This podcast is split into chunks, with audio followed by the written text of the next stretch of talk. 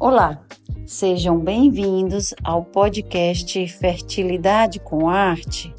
O assunto de hoje é uma dúvida muito frequente aos pacientes que recorrem ao tratamento da fertilização in vitro. Lembrando que fertilização in vitro significa quando o paciente vai fazer aquela hiperestimulação ovariana captar os óvulos pela punção dos folículos, juntar este óvulo com o espermatozoide in vitro no laboratório, daí vem o nome, fecundou no laboratório, formou o embrião e aí, eu devo ou não transferir esses embriões quando eles estão num momento de divisão celular no segundo dia de vida? Essa é a pergunta. Ou devo transferir no terceiro ou manter em cultivo prolongado até o quinto dia? Resumindo a pergunta, devo ou não transferir, doutor, meus embriões em D2, que é segundo dia, no segundo dia, D3 no terceiro ou manter até o D5, que seria o estágio de desenvolvimento chamado blastocisto. Realmente, esse é um tema complexo, é assunto de debate mesmo entre os especialistas da área de reprodução. Esses dias agora está tendo um congresso europeu de reprodução assistida. E hoje foi um tema de uma apresentação justamente sobre isso. É, qual seria a melhor indicação? Transferir no terceiro, transferir no quinto, quais são os prós e o contra disso, para que caso essa conduta é melhor, para que caso essa conduta é melhor levar para o quinto ou para o terceiro.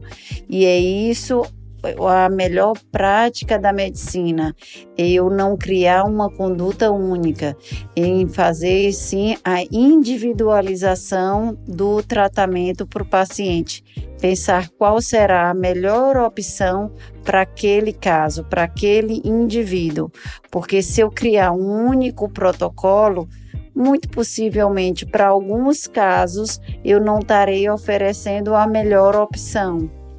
Um exemplo muito comum nisso é a prática da pílula contraceptiva, onde a gente tem uma gama de opções da oral, a injetável, vaginal, o dispositivo intrauterino, doses de medicação. E por que a gente tem essa variedade?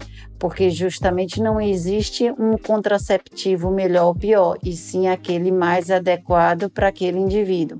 Isso serve não só na contracepção, mas na reprodução assistida também, onde aí sim eu vou entender o contexto daquele paciente e tentar escolher a melhor opção para ele.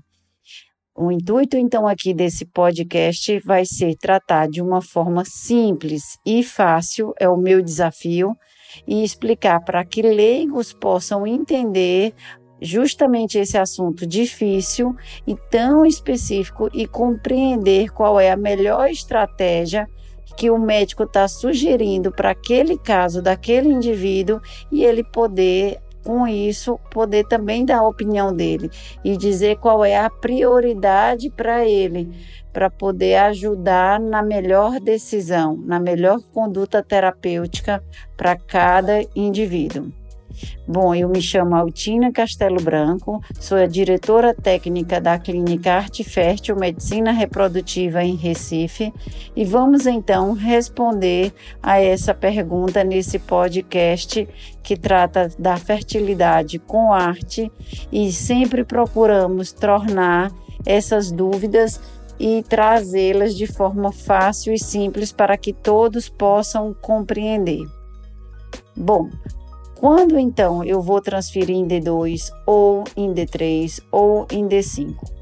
Uma primeira estratégia que a gente tem que pensar é o seguinte: como eu falei, na fertilização in vitro, a primeira etapa desse tratamento é a hiperestimulação ovariana controlada só que essa hiperestimulação, a intensidade da resposta do ovário vai depender do estoque de óvulos dessa mulher. Algumas, por mais que a gente dê altas doses do hormônio, que é a gonadotrofina, que é o hormônio FSH, hormônio folículo estimulante, associado ou não a outros coadjuvantes, como LH, como os hormônios androgênicos, como vitaminas. Mesmo assim, se ela tem poucos folículos, se ela tem uma baixa reserva, por mais que ela faça todos esses medicamentos, ela vai ter uma quantidade de folículos dominantes pequena e, por consequência, quando se pulsiona, vão ter poucos óvulos. E aí vai injetar o espermatozoide e vai ter poucos embriões. O cultivo embrionário, ou seja, o manter aquele embrião, fruto daquele óvulo que foi fecundado com espermatozoide, no laboratório por mais dias, não é com o intuito de melhorar a qualidade morfológica. E o que é essa qualidade morfológica? É quando o óvulo fecundou, esta célula, que é o embrião no primeiro dia, que a gente chama 2PNs, ou seja, no dia depois da fecundação in vitro, no outro dia eu vou ver o óvulo com dois núcleos. Isso nós chamamos o 2PN, é o primeiro dia de vida do embrião. No segundo dia, ele deve estar dentro do padrão ideal de divisão com quatro células. No terceiro, com oito células. Mas algumas vezes eu vou ter alguns embriões que essa divisão, esse padrão de multiplicação celular, ou está mais acelerado ou está mais lento. E aí, esses embriões que não seguem esse padrão de quatro células no segundo, oito células no terceiro, uma maior frequência, ele pode parar de ter essa multiplicação celular, de se dividir. E aí ele não vai chegar no estágio de quinto dia, porque ele parou de se desenvolver e não vai implantar, aderir ao útero. Agora, naquela paciente que tinha poucos óvulos e, por consequência, poucos embriões, e chegou no terceiro dia, só tem dois embriões.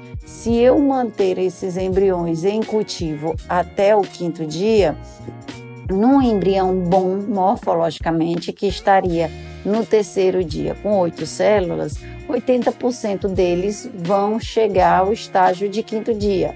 Mas aquele embrião que estava mais acelerado ou mais lentinho, em média, 50% vão chegar ao quinto dia. E aí, se essa paciente só tem dois e eu levo e só chega um, porque digamos que um era bom e o outro era mais lentinho ou mais acelerado e não chegou.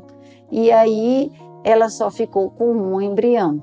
Então ela vai ter uma chance de engravidar, mas pode ser um pouco menor estatisticamente, pois antes ela tinha dois e agora só tem um diferente daquela mulher que tinham cinco embriões, todos com oito células no terceiro, ou pelo menos uns quatro, e aí eu nunca poderia colocar quatro embriões, ou pelo menos não é bem o recomendado pelo risco de uma gravidez múltipla e eu não sei qual daqueles quatro escolher. Então, eu vou manter em cultivo até o quinto dia para fazer essa seleção do embrião, selecionar qual daqueles quatro são os dois melhores ou o melhor e transferir um ou dois que foi aquele que chegou nesse desenvolvimento no estágio de quinto dia. É verdade, então, a ideia que as pacientes veem de dizer a ah, minha taxa de gravidez é melhor no quinto? Sim, sem dúvida. E eu tenho, inclusive, dados da nossa clínica da Arte Fértil.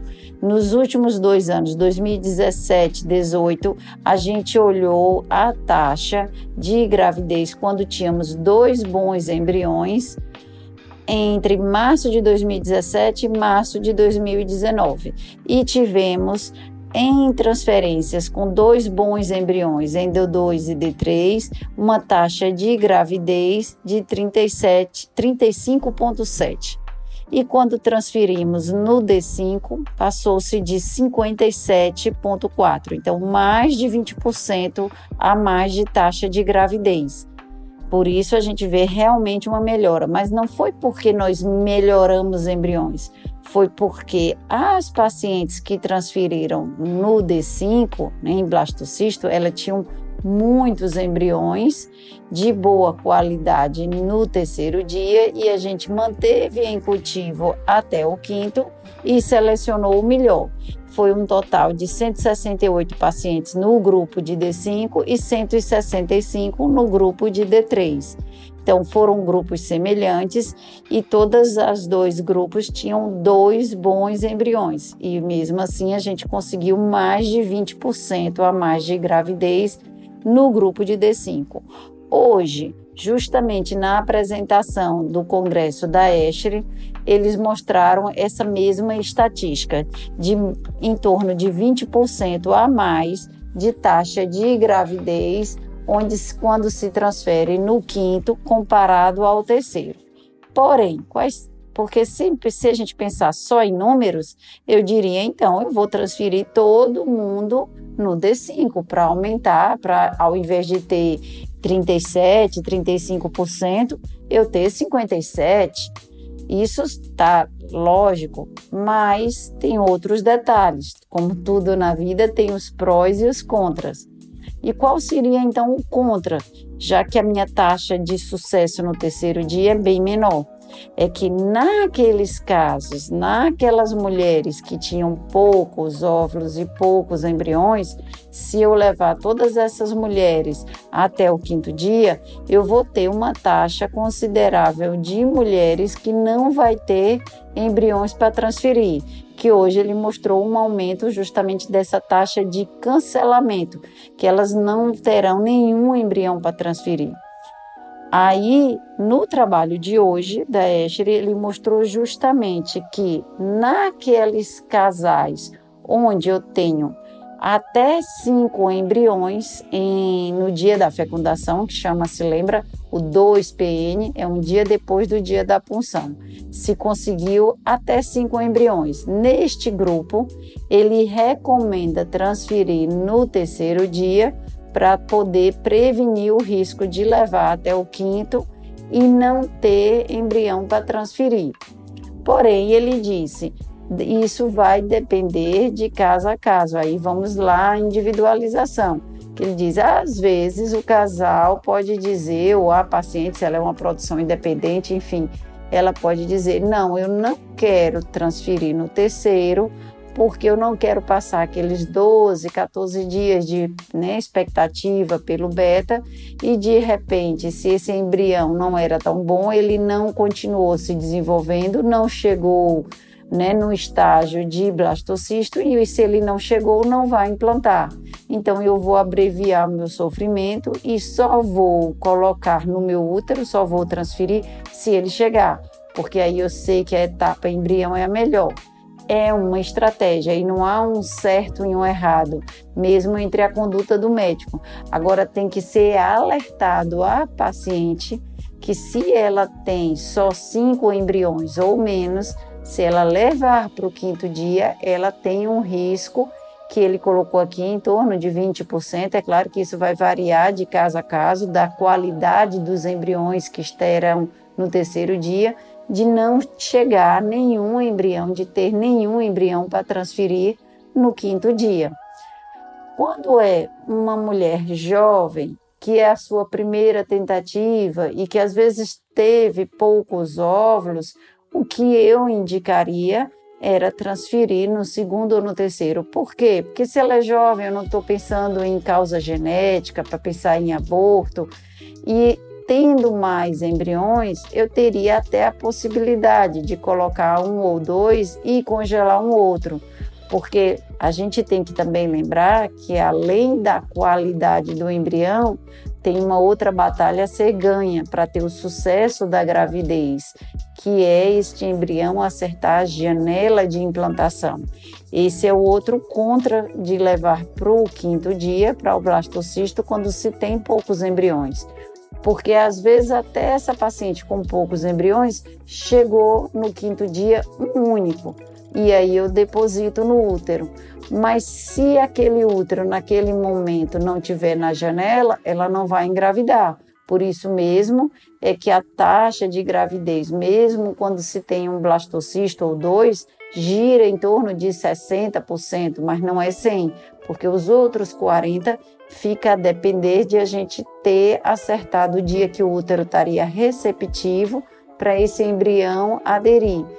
E aí, se talvez eu tivesse transferido no terceiro um, talvez eu conseguisse ter mais um segundo embrião para congelar e ter uma segunda tentativa sem ter que fazer todo o processo de novo da fertilização.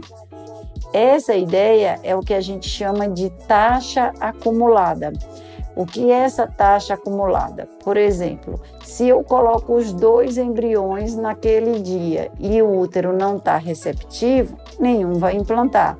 Mas se eu coloco um e vou fazer e ela não engravida, mas eu tenho mais um congelado, na segunda ela tem uma segunda chance de esse embrião acertar a janela de implantação e engravidar. É a taxa acumulada.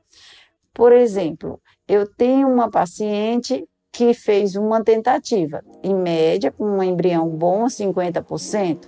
Mas aí, se ela tem dois, ela teve 50% numa tentativa e mais 50% na outra. Então, a taxa acumulada dela vai em média para uns 70. Como é que eu faço essa conta? Digamos que eu tenha 10 pacientes.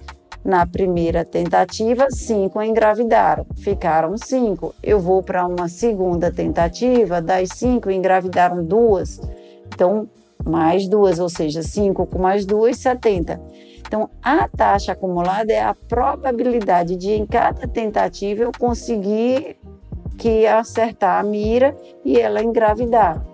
E é por isso que, às vezes, a gente apostar todas as fichas numa única, em colocar dois ou três embriões, se aquele útero não tiver na janela, não vai engravidar. É verdade que a gente sempre pensa que é aquele embrião que morfologicamente vem se dividindo melhor, é o que vai implantar. Mas a medicina, e aí a complexidade da saúde, é que não é tão matemático.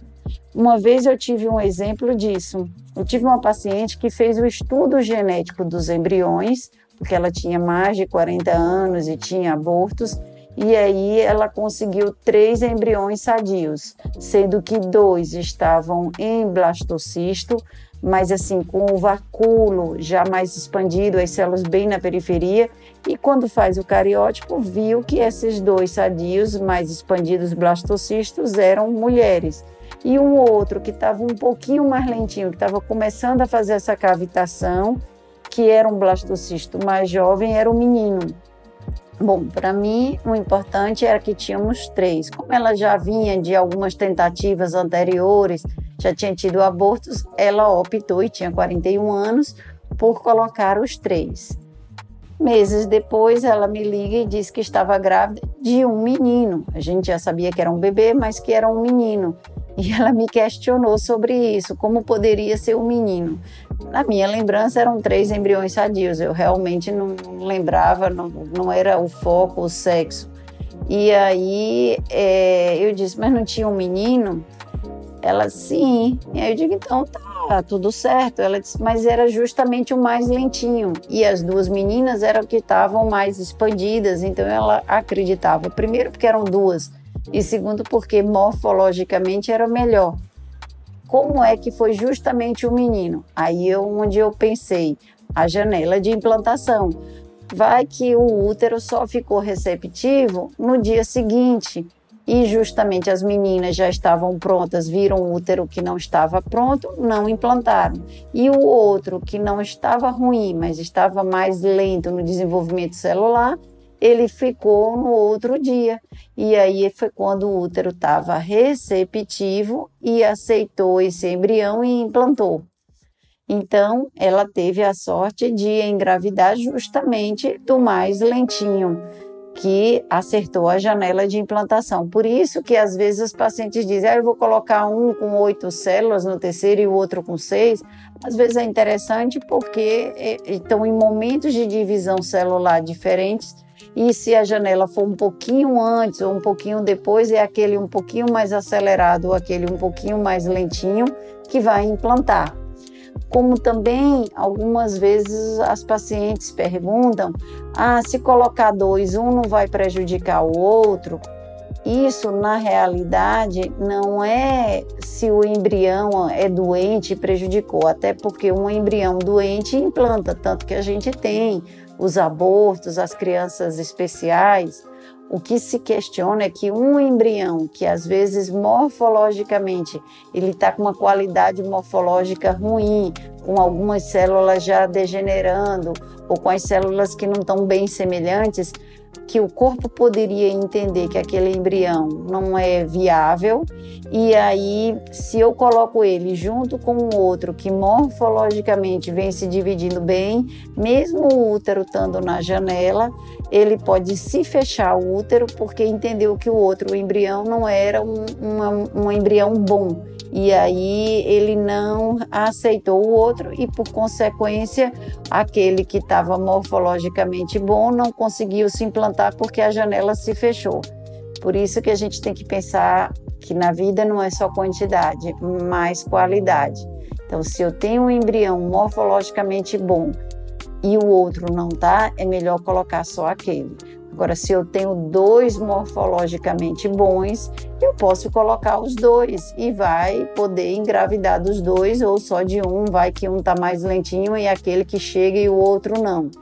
Mas se os dois são morfologicamente bons, um não vai impedir a implantação do outro, senão não teríamos os gêmeos.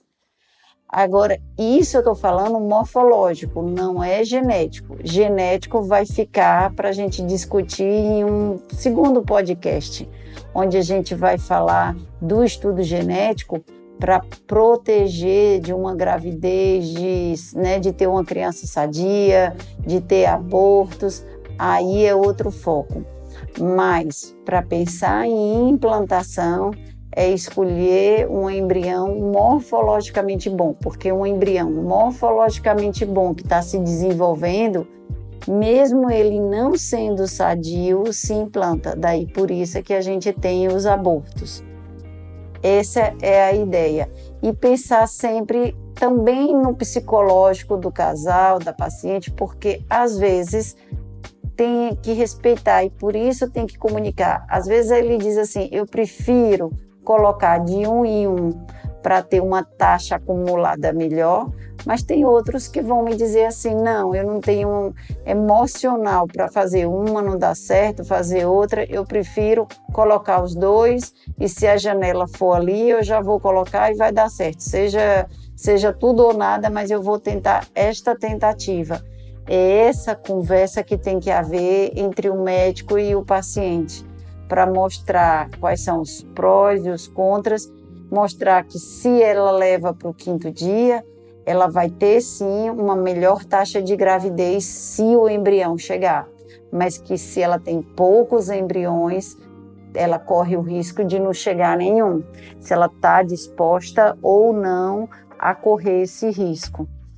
Tem que ter essa divisão de informação médico-paciente para poder não ser uma surpresa na hora que a gente leva esse cultivo prolongado e chega no dia que seria o dia para transferir e o laboratório avisa que não tem nada. E o casal pensar assim: ah, eu não fui informado que ocorreria esse risco.